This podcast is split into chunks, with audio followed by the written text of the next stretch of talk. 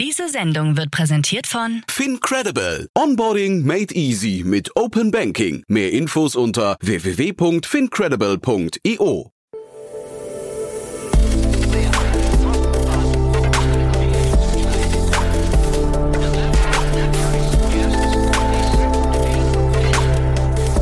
Startup Insider Daily. Interview.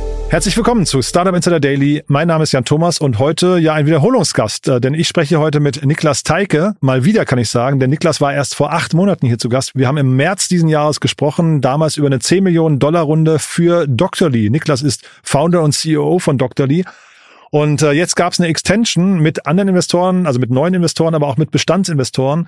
Und wir haben über die Entwicklung seit dem letzten Interview gesprochen. Wir haben aber auch über den Sinn und Zweck einer Extension gesprochen, acht Monate später, warum das nicht schon eine neue Runde ist. Also ist natürlich auch ganz spannend, äh, finde ich, hat Niklas gut erklärt, aber ich kann mir auch vorstellen, es war keine ganz einfache Entscheidung. Nichtsdestotrotz, das Unternehmen hat Rückenwind und der Markt, den es angeht, ist wirklich hochinteressant. Alle weiteren Details aber jetzt von Niklas Teike, Gründer und CEO von Doctorly. Werbung. Sei dabei beim HTGF Family Day am 11. und 12. Juni in der Station Berlin. Für zwei Tage voller Inspiration und Business. Tauche ein in ein einzigartiges Netzwerkerlebnis mit bis zu 1500 Teilnehmenden. Erkunde das innovative Seed- und Later-Stage-Portfolio des Hightech Gründerfonds. Lass dich vom vielseitigen Programm inspirieren und knüpfe wertvolle Kontakte. Sichere dir jetzt dein Ticket. Mehr Informationen findest du unter www.family-day-htgf startup.de. Startup Insider Daily. Interview. Ja, ich freue mich. Niklas Teike ist wieder hier, Gründer und COO von Doctorly. Zu, willkommen zurück, Niklas. Hi. Ganz lieben Dank, Jan. Äh, freut mich hier zu sein. Ja, cool, dass wir da sprechen. Wir haben ja vor ein paar Monaten erst gesprochen, 10 Millionen Dollar Runde. Und jetzt gibt's eine Extension, ne? Das ist richtig. Manchmal geht's äh, schneller als gedacht. Äh, war so nicht geplant, aber deswegen umso schöner, dass es äh, gekommen ist. Ja, aber genau, apropos gekommen, wie kam's dazu? Es war nach dem Closing der ersten Runde, und das war ja, wenn du nochmal zurückdenkst, Ende letzten Jahres, äh, war die, das Investmentumfeld nicht so super rosig. Wir waren da super stolz drauf, dass wir eine äh, wirklich tolle Runde closen konnten und dann auch wirklich mit Horizon Ventures, ähm, zum Beispiel mit Well Health Technologies, da auch nochmal neue Investoren mit, mit an Bord bekommen haben und zusätzlich nochmal ein Backing von Bestandsinvestoren ähm, und waren da, waren da super happy mit.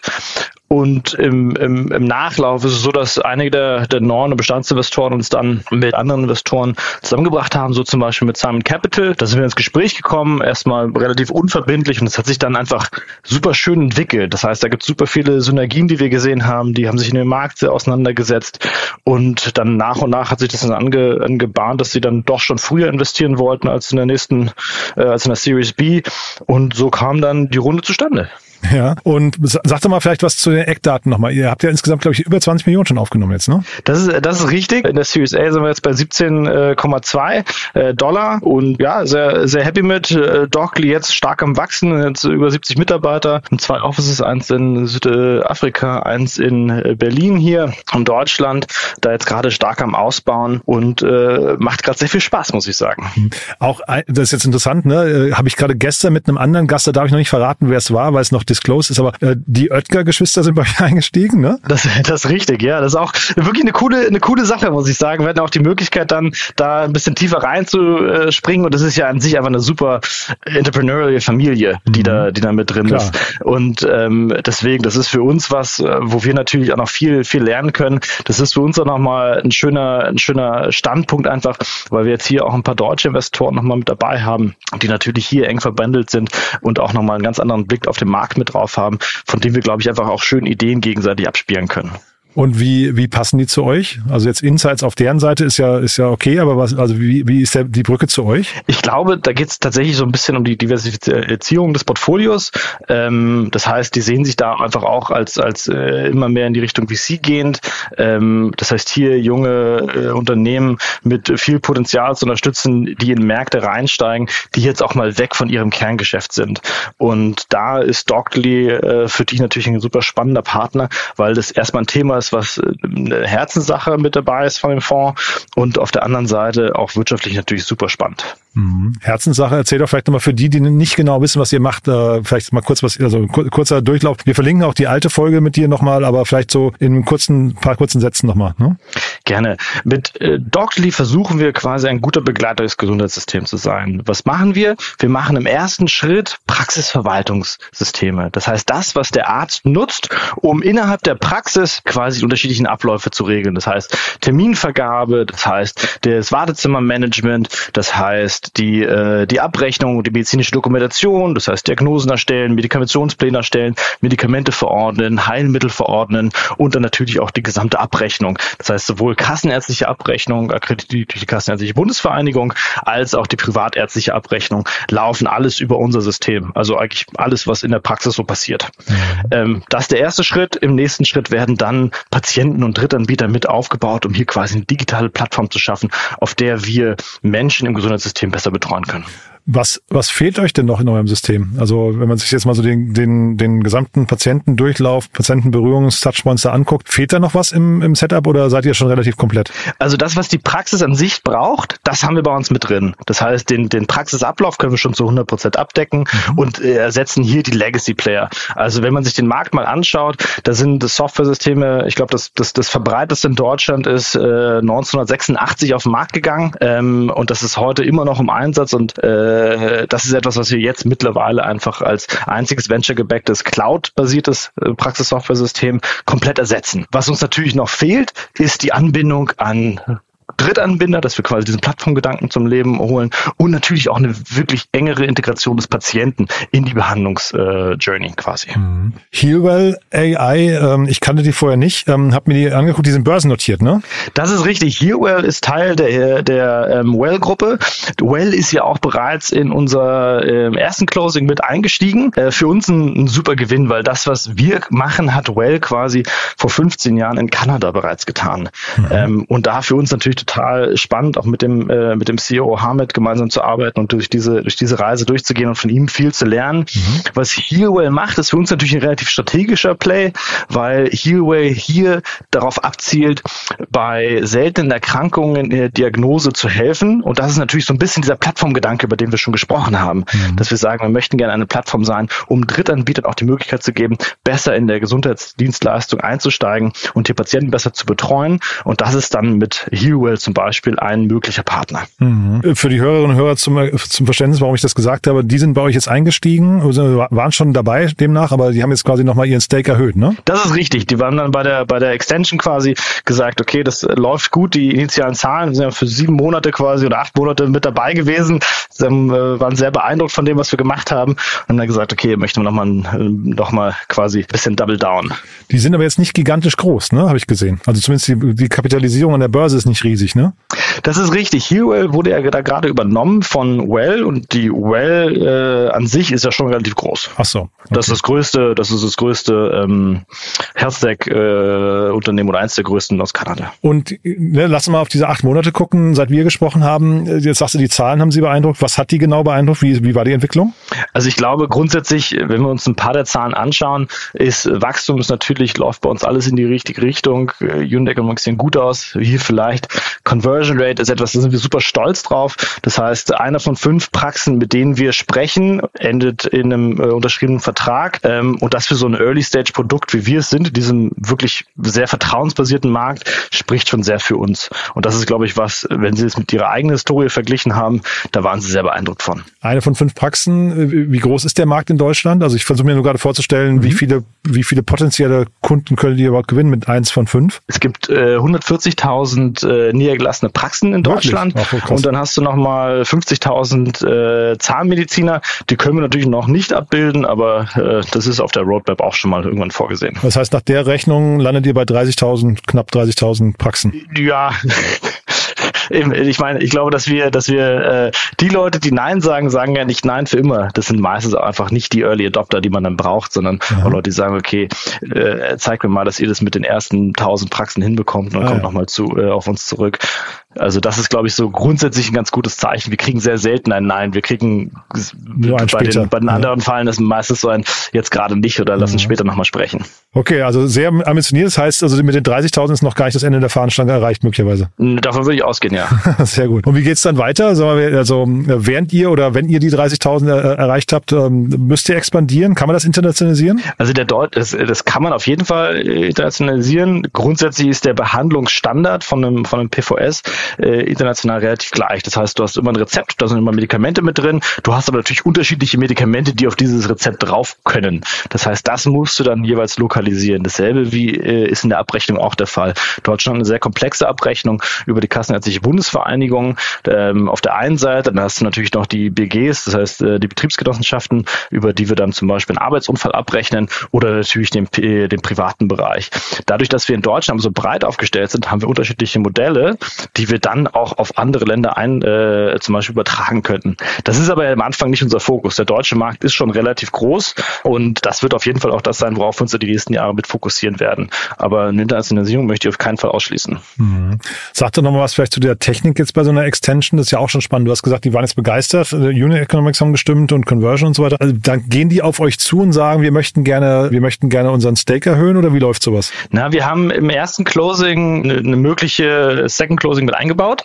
Und das hat sich dann so ein bisschen ergeben im Gesprächen mit Simon Capital. Und dann kam äh, die Geschwister Oetker dazu. Und dann kamen noch ein paar Family Offices mit dazu. Und dann sprechen wir natürlich da relativ eng mit mit unserem mit unserem engen Investorenkreis. Und da gehört Well ja auch mit dazu. Und dann haben sie dort gesagt, ja, äh, würden sie gerne ihr Ownership verteidigen.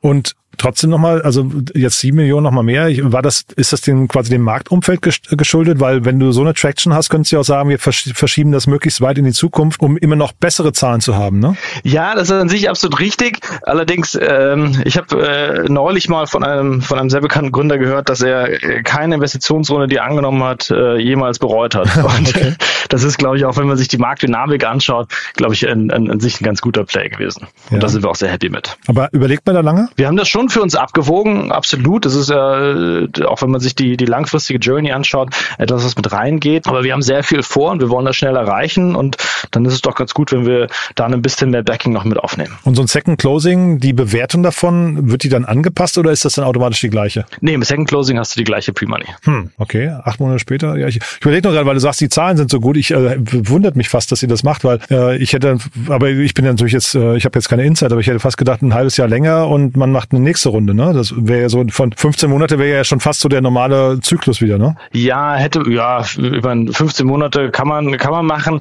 Das ist was, äh, das, das haben wir mit abgesp äh, mit, mit, mit angeschaut. Allerdings war uns hier schon nochmal gelegen, dass wir jetzt nicht ewig lang in die, die Verhandlungen reingehen, sondern uns wirklich darauf fokussieren, wieder operativ mitzuarbeiten. Und von daher, wir sind da ziemlich happy mit und ich glaube, die Investoren Ja. sind auch ziemlich happy mit. Das heißt, das haben wir im, im Januar mit der ersten Runde, Februar mit der ersten Runde haben wir es entschieden, dass wir uns diese Option offen halten wollen und jetzt haben wir diese Option quasi einfach gepullt. Ja, ja, super. Und jetzt äh, wieder zurück in den Tunnel und äh, weiterarbeiten. Ja, was, was, was steht jetzt an als nächstes? Du, ganz genau so. Bei uns ist jetzt äh, totaler Fokus auf Wachstum. Ja Äh, super. wir haben sehr ambitionierte Ziele. Das heißt, da, also es macht jetzt einfach wirklich Spaß, weil du merkst, es ist in der Firma äh, super vibrant.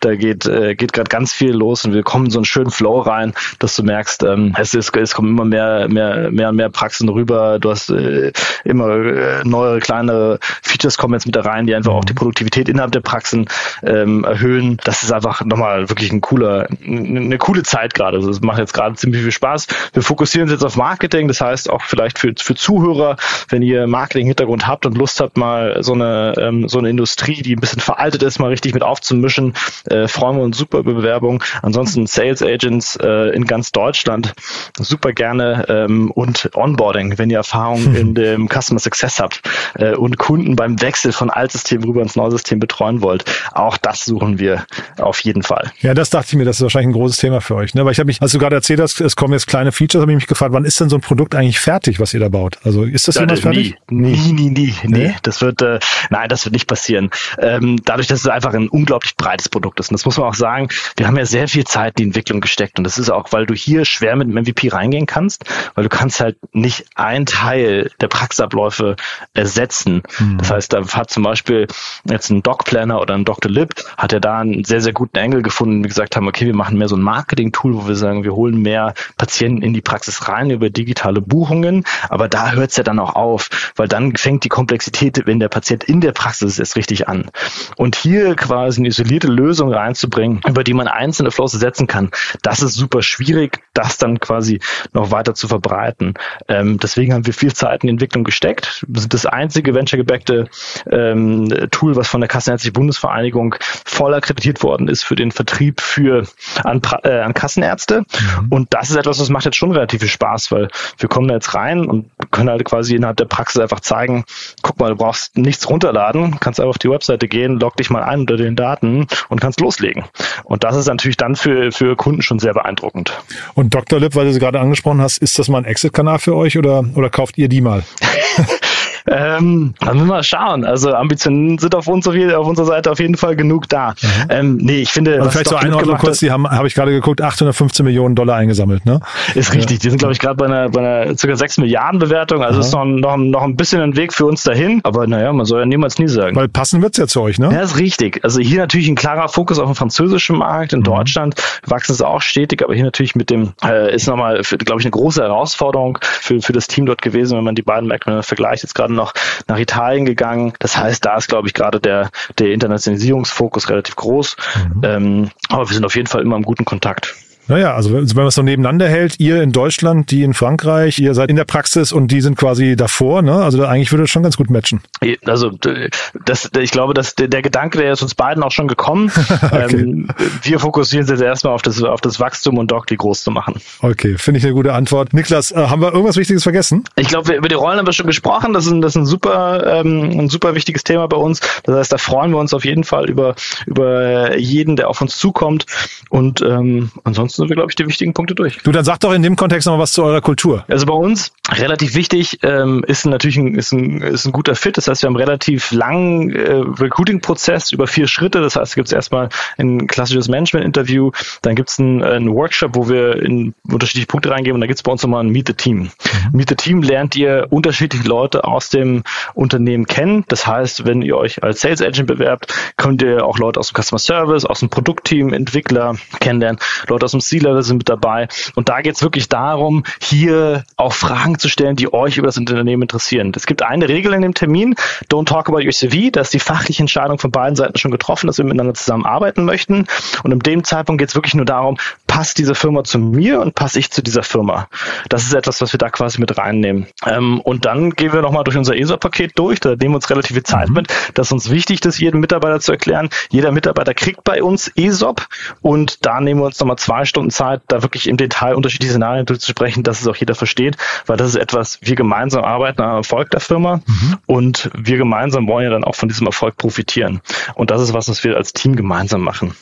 Ähm, kulturell machen äh, quartalsweise Feedback-Zyklen bei uns im gesamten Team. Das heißt, ähm, da kriegt man auf jeden Fall auch nochmal äh, ein bisschen Feedback zu Wachstum, Entwicklungsrichtung. Da ist natürlich auch beim schnell wachsenden Unternehmen auch immer die Möglichkeit, schnell aufzusteigen. Das hat das Schöne bei Startups, das was viel Spaß macht, mit dabei.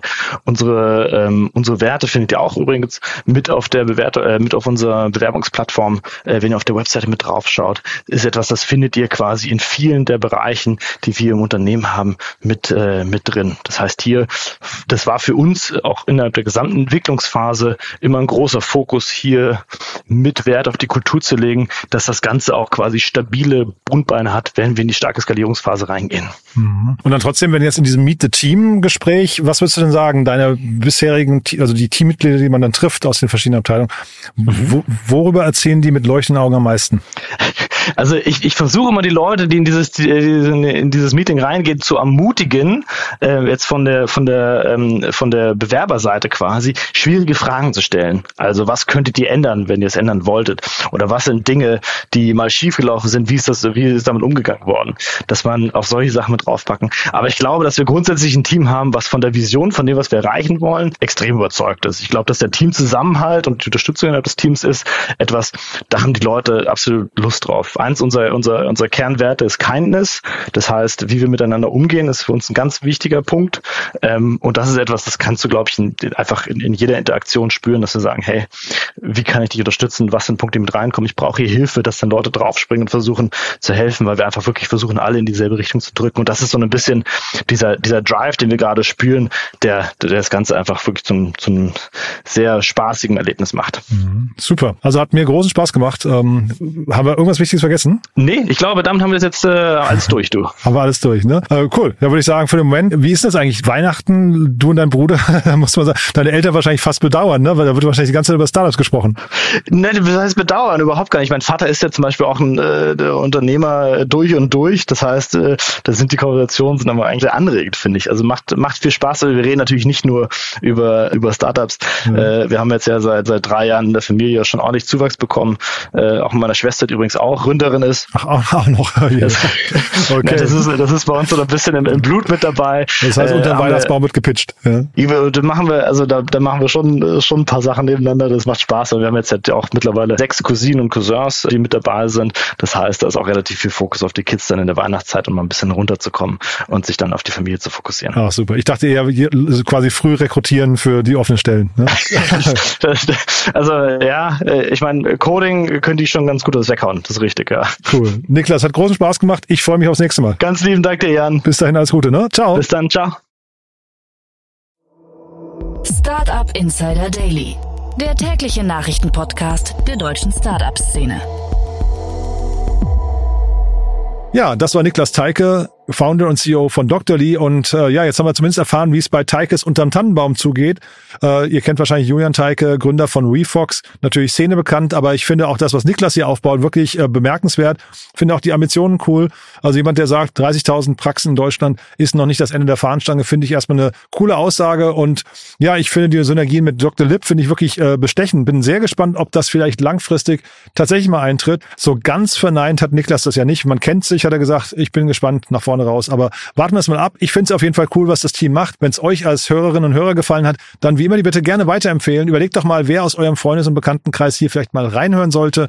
Ihr wisst ja, wir freuen uns immer über neue Hörerinnen und Hörer. Vielleicht kennt ihr jemanden, der oder die eine Arztpraxis haben oder irgendwie im Praxisumfeld arbeiten. Dann ist das ja vielleicht eine Folge, wo man mal reinhören kann. Oder vielleicht kennt ihr einfach jemanden, der oder die im Startup arbeiten und äh, ja sich vielleicht mit dem Gedanken tragen, eine Extension abzuschließen. Da sind auch hierzu, glaube ich, ein paar spannende Punkte gefallen. Also ja, so oder so gerne weiterempfehlen. Dafür vielen Dank an euch und ansonsten euch einen tollen Tag und vielleicht hören wir uns nachher nochmal wieder und falls nicht nachher, ja, dann hoffentlich spätestens morgen. Bis dann, alles Gute. Ciao, ciao.